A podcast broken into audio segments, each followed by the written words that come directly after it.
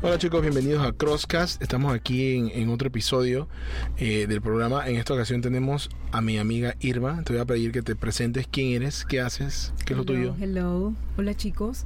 Eh, bueno, primero que todo, contentísima de estar aquí hoy. Eh, mi nombre es Irma, ya me conocen algunos. Sirvo en el Ministerio de Jóvenes.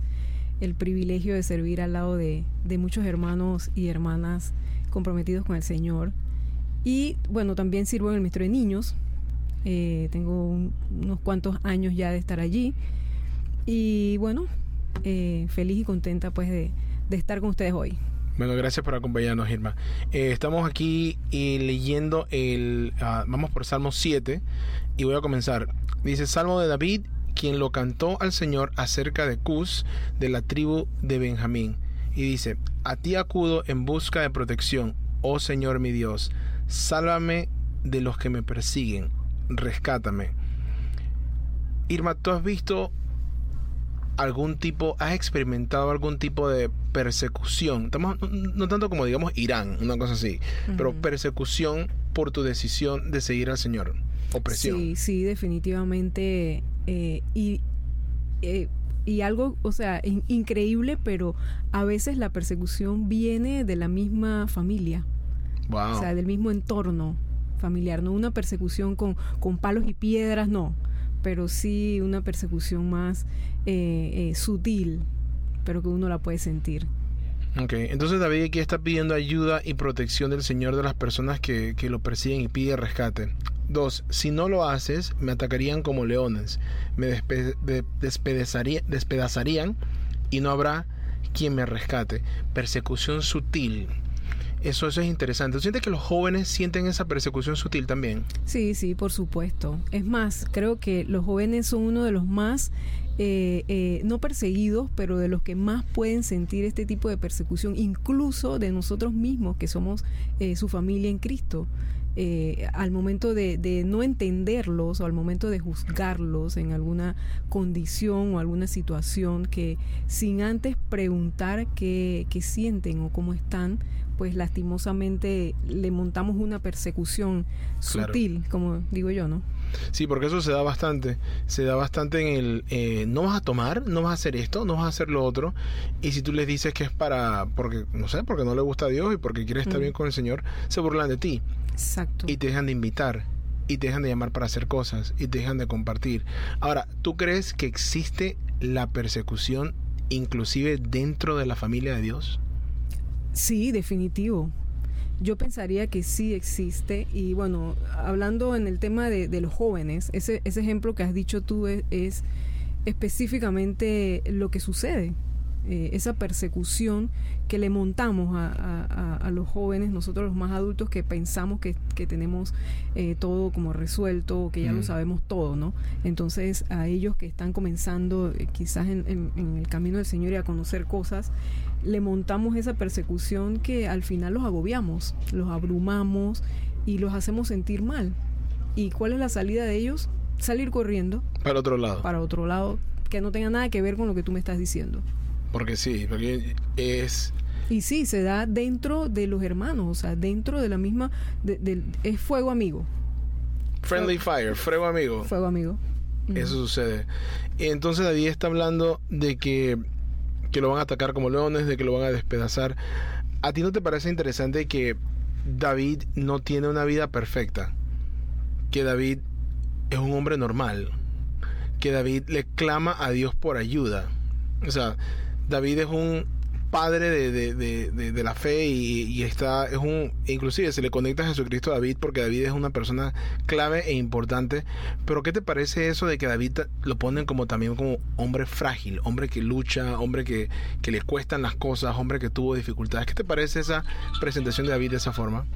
Yo creo que David, en mi pensamiento, David era un hombre totalmente como nosotros, o sea... Eh, normal. Normal. común y silvestre, como dicen por ahí. solamente que él pues tuvo la gracia que tenemos ahora nosotros también, de que el Señor lo encontró y que él estuvo pues eh, eh, consciente de que el Señor quiso estar eh, de su lado. Y, la Biblia lo menciona, o sea, David era un, hombre con sus manos llenas de, de, sangre.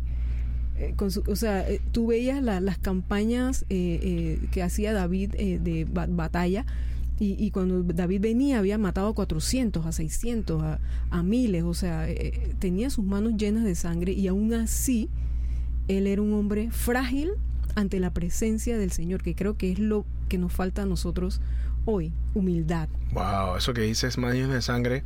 ¿No te acuerdas una vez que Saúl le dijo, tráeme cierta cantidad de órganos genitales y David le trajo cientos más? Ah, exacto. O sea, él mató gente, él hizo cosas súper crueles, él hizo cosas súper malas, eh, al punto que Dios no le, no le dejó hacer el templo. Es decir, David no le, estaba, no le mintió a su mamá de que esa mentirita que pegamos blanca y que mamá, David no, o sea, David mató gente, o sea, y premeditado cuando lo hizo con, con Urias. Claro. Eh, fue premeditado totalmente. Y, aún así. Uno tras otro. Y aún así, lo vamos a ver en el cielo. Amén. Amén. Vamos a conocer a David. Sí. Y él nos va a hablar de la gracia de Dios. De Dios. Exacto. Que si tú crees que tú haberte pasado una luz roja, haber visto una cosa que no es, es que está mal, sigue estando mal, sigue siendo pecado, sigue separándonos de Dios. Pero si tú crees que la sangre de Jesucristo es suficiente para salvarme a mí, hermano, tú y toda tu familia también.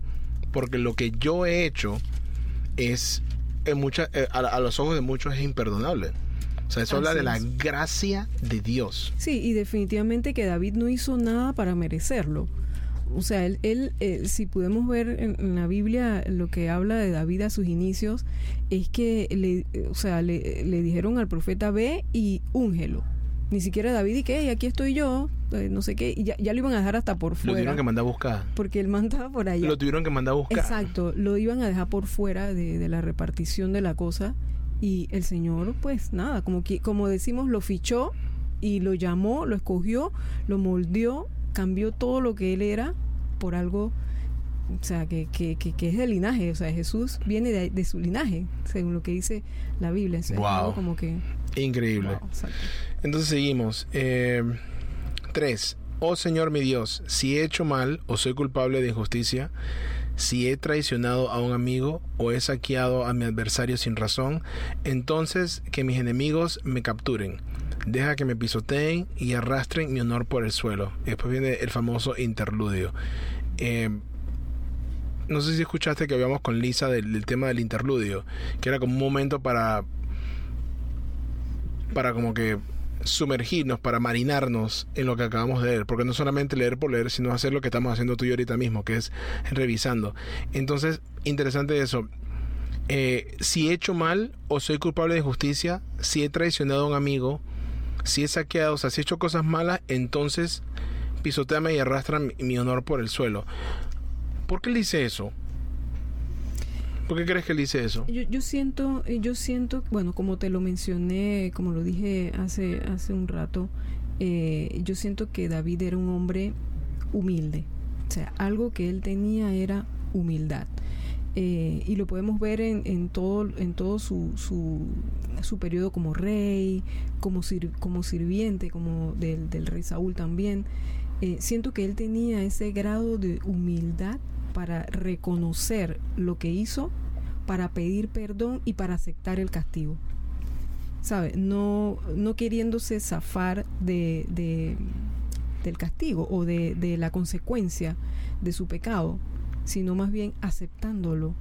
Creo que ya estaría en, las manos de Dios eh, perdonarlo sin castigo. Siempre hay una consecuencia. Claro.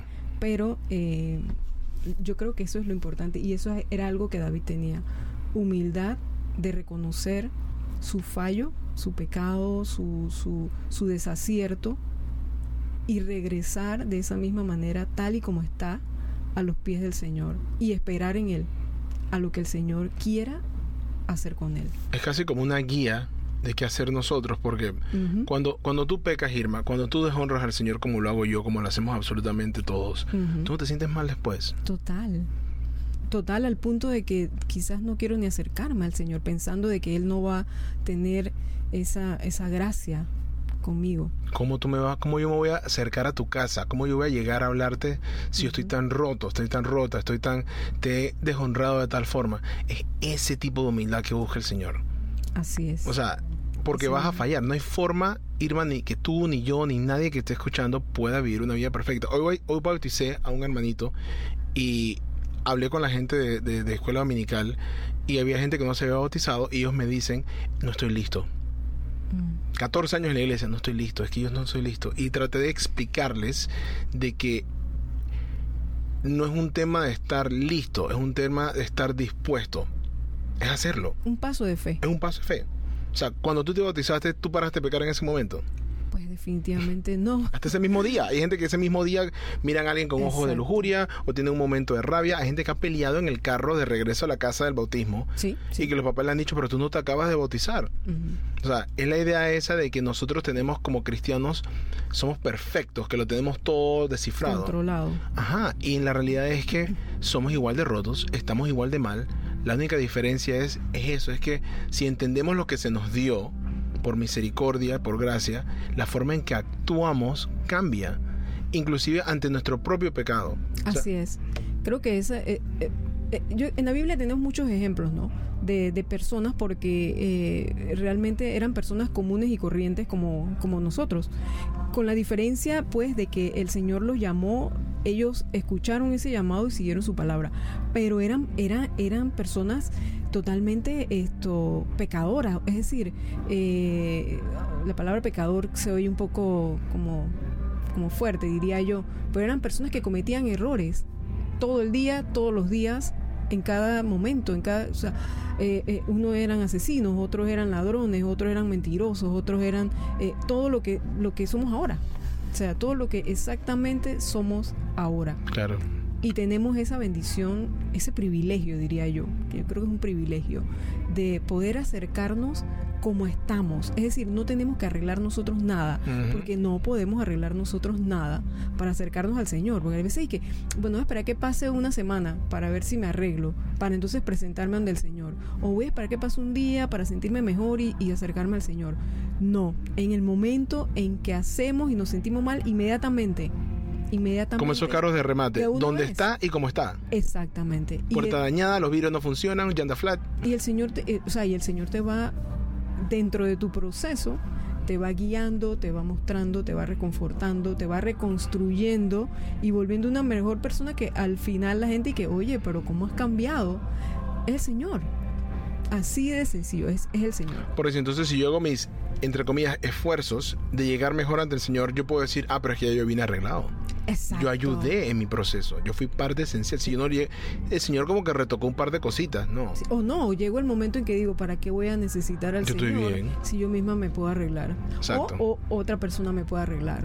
Ahora, un tema que hablaste ahorita que me parece interesante es la palabra pecado. ¿Por qué piensas que la palabra pecado de repente puede sonar un poco como que juzgosa, juzgante, como que hay personas que no conocen... Pecador, ¿sabes? Como que tú, pecador. Sí. Pero, eh, eh, ¿por, qué crees que pasa eso? ¿Crees que hay un problema, hay un tema de la definición de lo que es pecado? O sea, sí, yo siento que sí. Eh, y yo, yo siento que va como más en un tema religioso. o sea, religioso en el sentido de que los que conocemos la palabra pecado decimos pecado de manera juzgando. ¿Sí? Mm. Los que no conocen del Señor hablan de pecado como algo, eh, como que los otros me están diciendo a mí que yo soy pecador.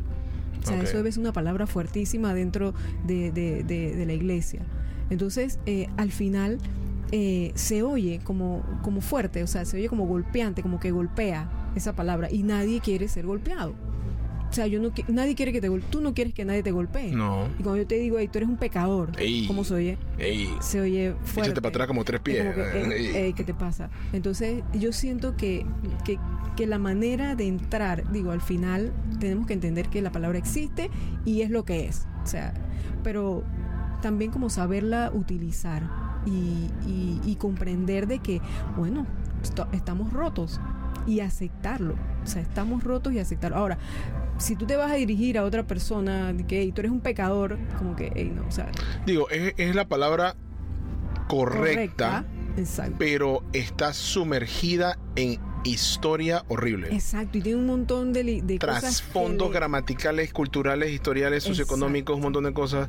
O sea, viene Pero con. es la palabra es correcta. la palabra correcta. Es la palabra que es. Pero de repente podríamos decir, tú haces cosas que sabes que están mal. Para com- pa- de repente también, ¿qué tan, qué tan profundamente... Si, si estás hablando con un rookie, con un nuevo, una persona que está comenzando a hacer preguntas y a cuestionar cuál es el propósito de la vida, y le dices pecado, puede que eso no la aleje, porque Dios ya tiene un plan para esa persona, pero como que haga más lento el proceso. Sería de repente ser estratégico con personas en diferentes niveles de crecimiento espiritual Claro que sí. y hablarles tú haces cosas que sabes que están mal, que te sientes culpable, que te sientes como que, "Ugh", después o, que las o haces. que ta- o que son cosas que desagradan al Señor.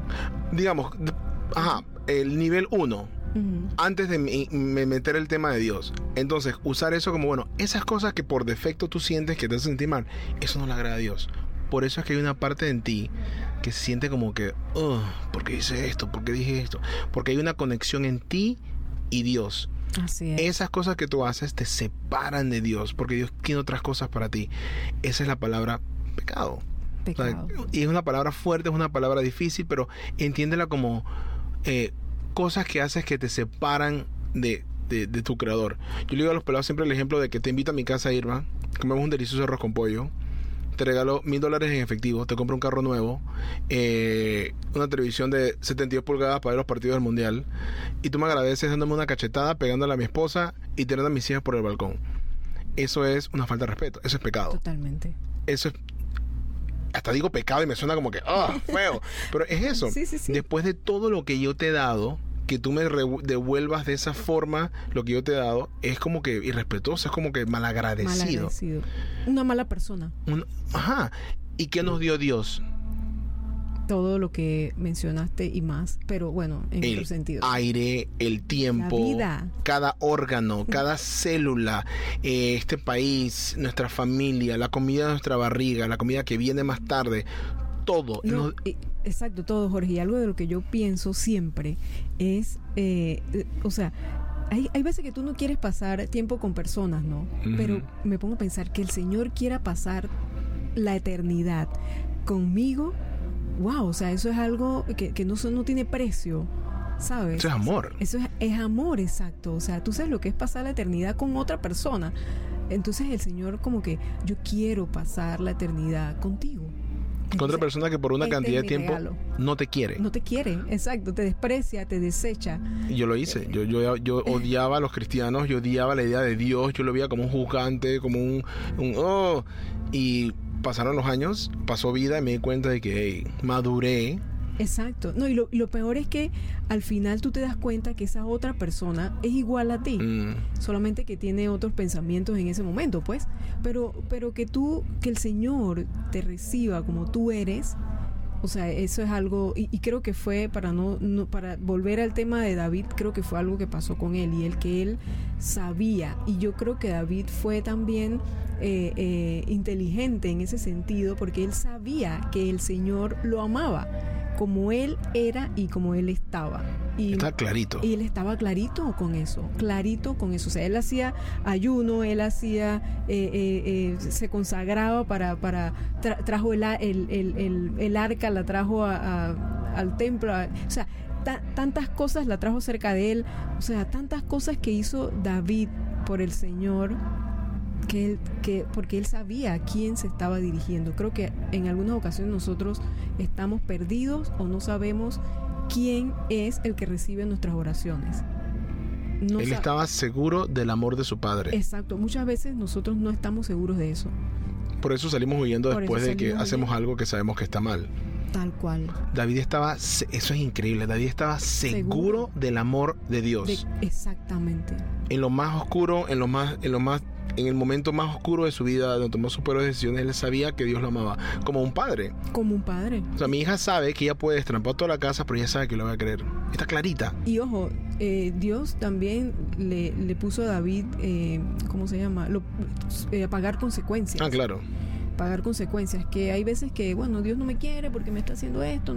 O sea, no, esas son las consecuencias de tus actos. Entenderlas, comprenderlas y aceptarlas es lo que nosotros nos puede llevar a seguir dentro de ese camino que el Señor ha trazado para cada uno de nosotros, que es diferente, el camino de cada uno es diferente, no es igual, pero Wow. lleva a un mismo lugar, que es el Señor, a las manos de Él.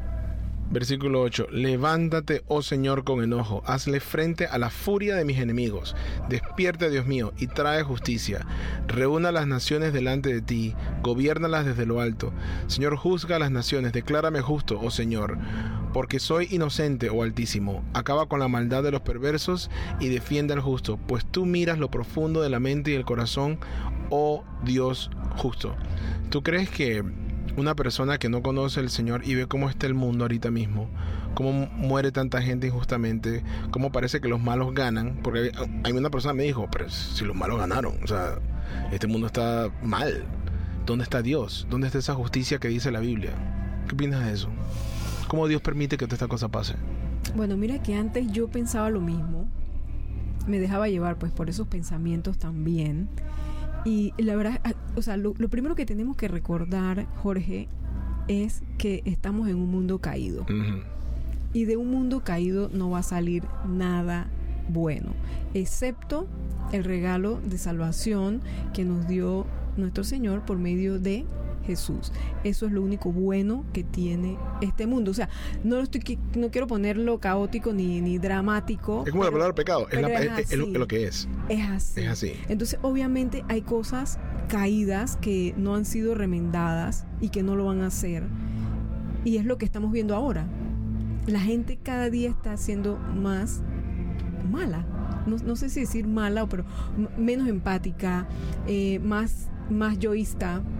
Eso tiene otra palabra, pero... para- Egoísta, yoísta. eh, eh, también egoísta. O sea, eh, gente que, que, que, que no tiene interés de, ser- de hacer cosas buenas. Nada. Entonces, obviamente, todo este mundo, la gente que vive en este mundo hace que, esas que esas cosas sucedan.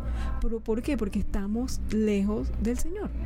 Y obviamente el Señor es tan bueno y tan misericordioso que, bueno, Él no- nos ha llamado a algunos por el momento, pero al final todos vamos a doblar la rodilla ante Él. Ah, sí. ¿Esté el mundo caído o no esté el mundo caído? Entonces yo siento que esas cosas que estamos viendo ahora son parte de eso, son parte de ese mundo caído, de esa persona rota, de esa persona caída, de esa persona que le echa la culpa a los demás en vez de, de buscarse eh, eh, internamente, de esa persona que juzga sin ver lo que está haciendo también, eh, de esa persona que no reconoce su pecado, de que no se arrepiente. Yo siento que es un conjunto de cosas y como vivimos aquí, pues lastimosamente eh, nuestra casa está desordenada. Claro. Eso es así. O sea, algo que me gusta también de David, eh, trayéndolo al Salmo 7, Jorge, que lo, que lo leíste hace un, hace un minuto. Si bien es cierto, David sabía que el Señor pues tenía para él cosas buenas, eh, pero también tenía cosas eh, eh, que él tenía que pagar consecuencias por sus actos. David tenía una confianza única en el Señor. O sea, él, él ponía al enemigo así de que, Señor, acaba con mis enemigos, eh, eh, eh, confúndelos, eh, cosas que, que no hacemos nosotros hoy. Yo no, Mm. yo no creo que yo le diga al Señor, Señor, confunde a esta persona. O sea, se oye como, tú sabes, como que esa no es una oración que yo diría. Sin embargo, David lo hacía. O sea, lo que David habla o los salmos que David, eh, que uno puede ver, pues, de, de, de él, eh, realmente, o, o su, su vida, uno puede ver, oye, David hacía cosas que de repente uno no hacía y que están bien. O sea, está bien hablar al Señor de esa manera. Yo creo que la, idea- la pregunta también es, ¿qué es un enemigo? O sea, Exacto. Irma, tú y yo tenemos realmente enemigos ahorita mismo. O sea, hay alguien con espadas tratando de matarnos ahorita mismo, o sea, físicamente. O sea, no vivimos en Ucrania, no hay, eh, no vivimos de repente en una Corea jungla en. Sudamérica, Corea del Norte, en Irán. Enemigos como tal, así no tenemos. Pero el pecado es mi enemigo. El pecado es, eh, y el pecado anda detrás, me- el pecado me respira aquí en la... eh, Y sabe mi nombre. Y sabe lo que me gusta. Y sabe con lo que lucho. Sí. Y sabe cómo atacarme. Es una, es una, es un ataque constantemente. Así que, aunque no tengamos físicamente enemigos, que eso puede cambiar, Exacto, total, de un día para otro. Eso puede cambiar. Pregunta a la gente de Ucrania, que un día estaban en la escuela dando secundaria y el otro día todos los peladitos de doceavo grado con escopetas tratando de pelear. Eso puede cambiar. Pero ahorita mismo, en este momento de paz en el que estamos viviendo en nuestro país, paz en comparación con otros lugares, eh, mi enemigo es el pecado, el, el enemigo, o sea, la tentación, eso, o sea, y lo que tú dices es cierto, llamar al poder de Dios para que me ayude a luchar con ese enemigo. O sea, con autoridad. Y cuando venga el físico, también llamar a Dios a que venga que me ayude a luchar con ese enemigo. Y a veces ese enemigo soy yo mismo. Es, eh, eh, Jorge, tú no sirves. adentro de uno. Jorge, ¿tú quién eres? Jorge, ríndete. O Jorge, o lo que sea. Mucha gente, las peores cosas vienen de nuestra propia mente. Porque yo me conozco, yo sé quién yo soy. Tú sabes quién tú eres. Tú no te puedes echar cuenta a ti misma. Yo me puedo echar cuenta a mí mismo. Tal cual. Y con esas palabras de desánimo, esas palabras de, ¿qué estás haciendo? ¿Por qué, está, ¿Por qué te preocupas? Mira, no le hables a esa persona, déjala. A ese es el enemigo que yo pienso que tenemos que reprender. Sácame este enemigo, Señor. Destrúyelo, fuera de aquí. Sácame este enemigo y que, y que el Espíritu Santo sea el que me guíe. Porque tenemos que tener algo claro también, Jorge, que eh, el Espíritu Santo mora en nosotros. Amén. Eso es algo Sí, que, no es. que- que a veces lo olvidamos, que a veces lo olvidamos. Y Él está justamente para eso. Eh, y me, me da risa ahora que dices que el enemigo somos nosotros mismos porque es así. o sea, hay veces que eh, todo está bien, todo está bien, tranquilo, en paz, y de repente, ¿tú qué estás haciendo? ¿Por qué no estás haciendo esto? Exacto. ¿O por qué sí lo estás haciendo? Eh, la gente te está viendo. O sea, tú, Tú no eres tú cristiano. no eres cristiana. Y eso que tú eres cristiana. O sea, cosas como esas, como tú dices, el enemigo y la espada, eh, la espada se la mete uno mismo y que... Un, ¿Cómo se llama eso? Cuando uno se... Harakiri. Un harakiri. Uno mismo se Eso- hace un harakiri. Eso no fue lo que hizo Saúl. Saúl no se A- tiró algo esa así, espada. Algo así, exacto, se tiró sobre la espada. Bueno, así nos hacemos nosotros. Y es que el enemigo no lo vemos. E- Ey, el enemigo viene, te tira flecha de cualquier lado. O sea, es guerrilla. Él está en el monte, en un árbol escondido, camuflajeado, pintado todo de negro y De ¡fa! cualquier- y, lo, flechazo. y lo peor es que nosotros le damos pistas de dónde Sí. estamos. De dónde estamos, qué, qué- qué- qué queremos, qué, qué queremos hacer que no está bien. Y él llega y que, ven, yo te ayudo. Llega. Eres un enabler, un hab- habilitador. Sí, sí, sí. Así, Pero, facilitador y pero todo. facilitador, porque pero la idea tampoco es decir es que "Ey, el demonio me hizo hacerlo. No, Esa es la otra, esa es la otra, que mucha gente le tira la- toda la culpa al enemigo. El enemigo, el enemigo me hizo hacer. No, uno, uno decide, uno busca. El, enemigo facilita. Eh, a ver por dónde íbamos. Facilita ese tema. es un facilitador. Creo que era el 10. Dios es mi escudo, quien me salva, quien, me- quien salva a los de corazón recto y sincero. Dios es un, es un juez honrado. Todos los días se enoja con los malvados. Esa es la cosa, que el hecho de que Dios no tome acción inmediata como yo quiero, no significa que Él no está prestando atención y que Él también está bravo con esa gente. Pero ¿qué pasa? Yo quiero que ese tipo que me cortó en el tranque lo para un policía de adelante. Porque yo, quiero, no, yo no quiero que pase la justicia, yo quiero verla. Y gritarle al lado de que venía pasándose por los hombros. Bien hecho, mira, ¿ves? Bien hecho. Exacto, eso, eso es lo que queremos. Nosotros queremos Lo ser que queremos ver. queremos, no, no, no que se haga justicia, porque si queremos que se haga justicia y confiamos en el Señor, sabemos que la justicia viene. Solo queremos verla. Exacto. Yo quiero que le, que le caiga un bloque en el pie y que él sufra o ella sufra como me hizo sufrir a mí. Y ser yo la que lo lleve al, al hospital. Y si yo puedo llevar el bloque encima y si, si, si yo puedo ser el ejecutor de la justicia de Dios, excelente. Mejor. Le meto una cachetada, yo le meto un puñetazo porque él estuvo mal y el Señor lo sabe y yo soy instrumento. Eso no está bien. Pero mira, Jorge, que algo. Yo pensaba así también, yo, Señor, pero ¿por qué a esta persona no le pasan cosas malas y es malo? O sea, es perverso y, y le va bien. O sea, está, está feliz. Y a la viejita la choca un carro, que va todos los domingos al culto, que ayuda, que da los dos centavos donde le cuesta. Y, y algo me algo escuché escuché de un de una persona pues que me dijo Irma tú no sabes si o sea quizás el Señor le permite que pasen esas cosas en la vida de él porque está lejos de él también está lejos del Señor Claro. y él está viviendo su vida como él pero tú no sabes en el tiempo final toda la ira del Señor va a caer sobre él tú quieres eso y que no en realidad no entonces, no te preocupes porque esa persona mala o perversa, como tú la quieras llamar, le está yendo bien, déjalo. Tú no sabes lo que el Señor tiene para él al tiempo final. cuando le toque su tiempo. E final. inclusive si nosotros supiéramos, Wow. está excelente, si nosotros supiéramos con claridad qué es lo que quiere el Señor para él, no nos llamaría la atención querer salvarlo. Exacto. Total. hablarle que hermano, orar por esa persona. Por eso oramos por nuestros enemigos, por lo que nos hacen daño.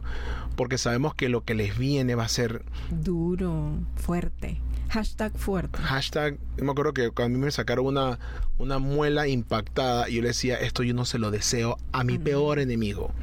Hay dolores que uno dice, eso son frases que uno dice, yo Sí, no le sí. deseo esto a mi peor enemigo. Que era en un tranque eh, Tres horas para... tres horas porque a, a mi peor enemigo se lo deseo. A y con el aire roto y, y con un aguacero. No, horrible. ni a mi peor enemigo. Pero ¿qué pasa? Alguien se te tira enfrente, ojalá te caiga un bloque en la cabeza, desgraciado, y le deseamos malas cosas a la gente. Cuando en verdad, primero que todo la justicia no es nuestra, nosotros no somos el, el- el- el juez. No somos los vengadores. Y segundo, nosotros no sabemos qué es lo que le viene realmente a esa persona. Deberíamos sentir compasión, así como el Señor sintió compasión con nosotros. Tristeza. Exacto. Tristeza. O sea, yo una, si alguien me hace algo malo, en vez de ponerme bravo, yo me de- debería poner triste. Wow, esta persona está. No de una forma juzgante, ju- juzgosa, o no sé cómo se dice. Eh, esta persona está lejos del Señor. Yo tengo que orar por ella. O sea, la forma en que está actuando conmigo me muestra a mí que hay, hay una necesidad por Cristo. Así que voy a orar por esta persona. No en, no, no en aires de va para el infierno, hermano. Mm. Vas directo al infierno. Ahí te van a pasar la No, cuenta. O, lo peor, o lo peor, no voy a orar para que le pase. ¿Para qué? Yo no quiero estar en el cielo con él. Exacto, o sea, eso Si es- él va a estar en el cielo, no, no. Déjalo ahí, que, se es. estrelle. Eso muestra entonces en mi corazón que yo no entiendo lo que está pasando. Exacto, y que hay maldad. Hay que maldad. Diferente, Total. Escondida con bondad, pero maldad igual. Y, y llevo la Biblia debajo del brazo. Exacto, exacto. Y ahí viene la persecución de otros cristianos. Entonces, 14. Los malvados conciben el mal y están preñados de dificultades y dan a luz a mentiras. Cavan una fosa profunda para atrapar a otros, luego caen en su propia trampa. Los problemas que provocan a otros se vuelven en su contra. La violencia que maquinan les cae sobre su propia cabeza. Daré gracias al Señor porque Él es justo. Cantará alabanzas al nombre del Señor Altísimo. Eso, todo el mundo está sembrando su propia cosecha. O sea, él está diciendo que cosas malas vienen a las personas que hacen mal. Es una. Suena, suena, suena brusco, pero es, es realidad. Eso te lo dice un ateo. O sea, si, si tú quieres ser un narcotraficante, tú estás sembrando una semilla que en algún momento. no, hay, narcotraficantes que mueran de viejitos tranquilos en su casa. No, ni que disfruten lo que hacen. Ni que disfruten. Ahora, hay dictadores que sí, hay personas crueles que sí, mueren de viejitas tranquilas, muertas de la risa en su casa. Y como hablamos, hay niños que van a la iglesia y les queda un palo encima y se mueren. Entonces, lo que yo hablaba con personas antes es que lo que vamos en Corfire también, lo mejor que me puede pasar no me pasa aquí. Exacto. O sea, que yo me gane la lotería. Hay una chica en el, en el salón. Ellos vieron el documental de Elvis Presley. En la película esa con Tom Hanks sale Elvis Presley, cuestión. Y ellos no son creyentes. Y yo les pregunto a las chicas: ¿Elvis Presley tuvo toda la plata? Correcto, toda la plata. De acuerdo al documental, todas las mujeres, toditas, toditas, toda la popularidad completa. Él tenía al mundo en su mano. Eh, toda la comida, demasiada. Todas las drogas, todas. ¿Era feliz? No, Para nada. para y, nada. Y, y muestra de eso era que el tipo tomaba pastillas para dormir, pastillas para levantarse, pastillas para comer bien, pastillas para no comer, pastillas, o sea, era infeliz. Entonces, él tenía, como muchas otras celebridades y personas famosas, todo lo que nosotros llamaríamos, en nuestra ignorancia, la vida perfecta. Lo tengo todo. Y aún así no era feliz. Entonces las cosas no son felicidad. Ahora, yo sé que en algún momento de este país hay gente que vive en una casa sin piso, que tiene apenas para comer, tiene su Biblia, tiene su relación con Dios y son la persona más feliz del mundo. Felices. Yo he ido a lugares en el interior, eh, he visitado lugares en el interior y, y he visto esa misma escena que tú acabas de describir. Y yo le he dicho a la persona que está conmigo, esta gente es feliz, no tienen preocupaciones del mundo. Ellos son felices con lo que son, con lo que el Señor les ha dado. Son felices, viven bien, Bienaventurados los pobres de espíritu. viven bien. No tienen riqueza, no tienen, pero viven bien, son felices. Se les nota en su carácter, en su, en su, en su físico. Es un gozo. corazón, exacto. O sea, y tú quedas contagiado como que, hey, yo quiero Yo quiero eso. yo quiero eso. ¿Qué estás comiendo? O sea, yo quiero consumir eso para sentirme como tú. ¿Cómo lo conseguiste? Y por eso es que nosotros le predicamos a la gente, no Amén. solamente hablando, sino con la forma en que vivimos nuestras vidas. Así es. A mí, el pastor Bob, el día que él anunció que se iba a morir, así, como si nada, como te estoy hablando a ti, ¿tú te acuerdas de eso? Él se Sí, paró sí, y le dijo a todo el mundo, me voy a morir, de lo más calmado del mundo. Eso a mí me habló volúmenes. Volúmenes. O sea, yo sé que es importante explicar las palabras, es, es necesario explicar y todo lo demás, pero el vivirla, el mostrarme con tu vida, en la forma en que tú encaras las dificultades, la adversidad, la necesidad, con ese gozo, piso de tierra, pero ca- cara contenta.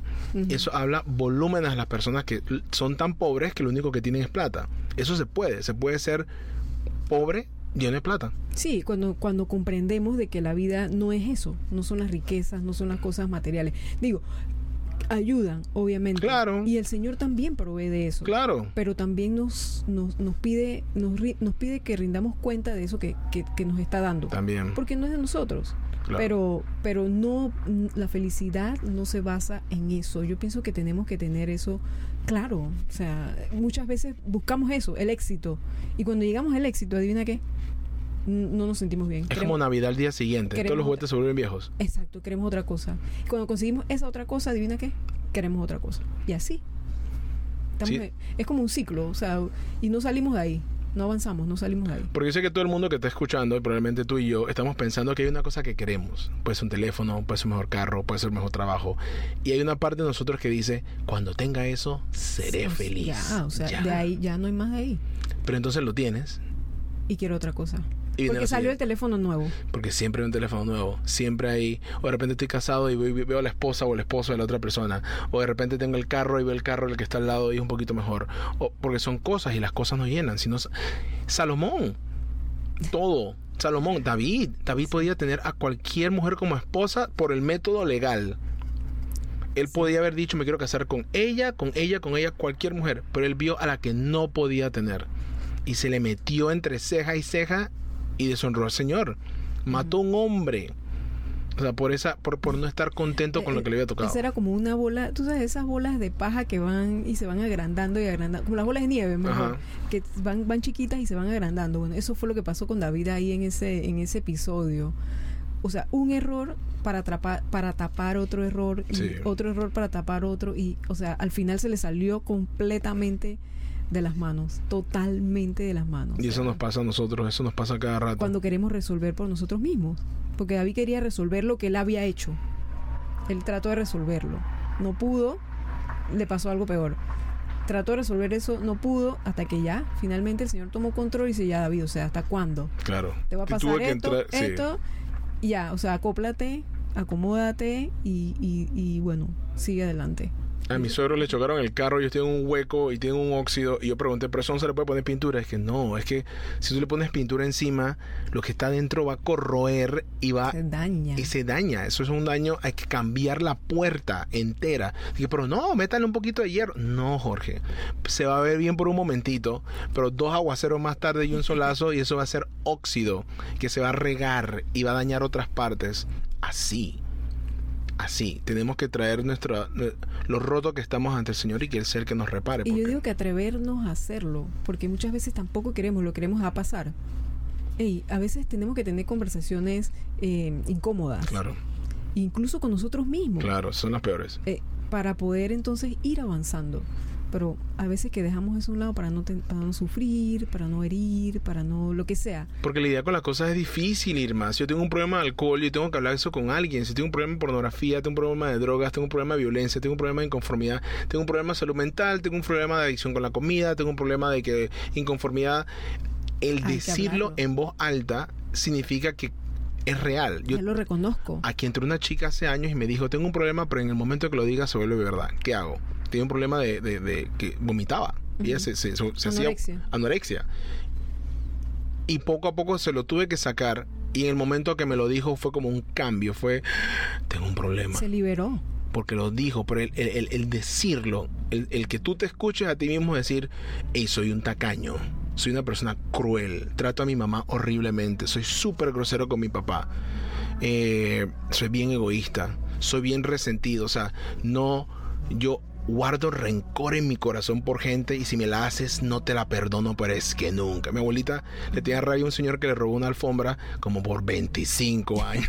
Irma, el hijo de él vino a mi casa una vez a jugar Nintendo. Mi abuelita, tu abuelo me robó la alfombra. Mi abuelita era tremenda, que Dios la bendiga. Pero bueno, eh, gracias por acompañarnos, Irma. Eh, Espero que no sea la última vez. Por ahí habrá más Biblia que hablar y cosas que podemos comentar. Esto es divertido, ¿ah? Sí, es chévere. Echar cuentos y queda para la posteridad. Tú te vas a escuchar a ti mismo más adelante y vamos a tener a diferentes líderes de Crossfire también hablando para que la gente los conozca y para que para que hablemos, para hablar de la Biblia. Es súper bueno hablar de la Biblia. Súper. Déjame orar y, terminamos. Bueno, Señor, gracias por este día. Gracias por tu palabra que nos recuerda. Eh, quién tú eres, cuánto tú nos amas y, el lugar que tenemos ante ti por medio de Jesucristo, Señor. Eh, espero conocer a David en algún momento. si, si, tú quieres, Señor, en algún momento cuando, cuando lleguemos a casa, David va a estar ahí y le vamos a poder hablar y hacer preguntas y, compartir con él y saber eh, cómo, vivió esa vida, Señor, esa vida ejemplar de, hombre roto, de hombre eh, disfuncional, hombre que, que, definitivamente te clamaba y te necesitaba, pero que estaba seguro de ese amor que tú tenías por él como Padre, Señor. Gracias por amarnos así, Padre. Te pido por Irma, te pido por su vida, por su familia, Señor, que le des paz, que le des tranquilidad, que continúes bendiciéndola en todos los ministerios que está sirviendo, Señor. Te pido que cuando venga la voz del enemigo en, las formas sutiles, guerrilla de árbol escondido ahí, que, que ella sepa por el tonito, por, por, por el contenido de lo que está diciendo, de quién viene esa acusación, de quién viene esa palabra y que sepa, como dice David, reprender al enemigo, que lo mande lejos, Señor. Y que todos podamos hacer eso eh, de igual forma, Señor. Te pido que nos sigas dando un hambre por tu palabra, por compartir contigo, por estar contigo, Señor, y que sigamos creciendo en esa relación. Si Jesús puede venir hoy, sería excelente, eso resolvería todo.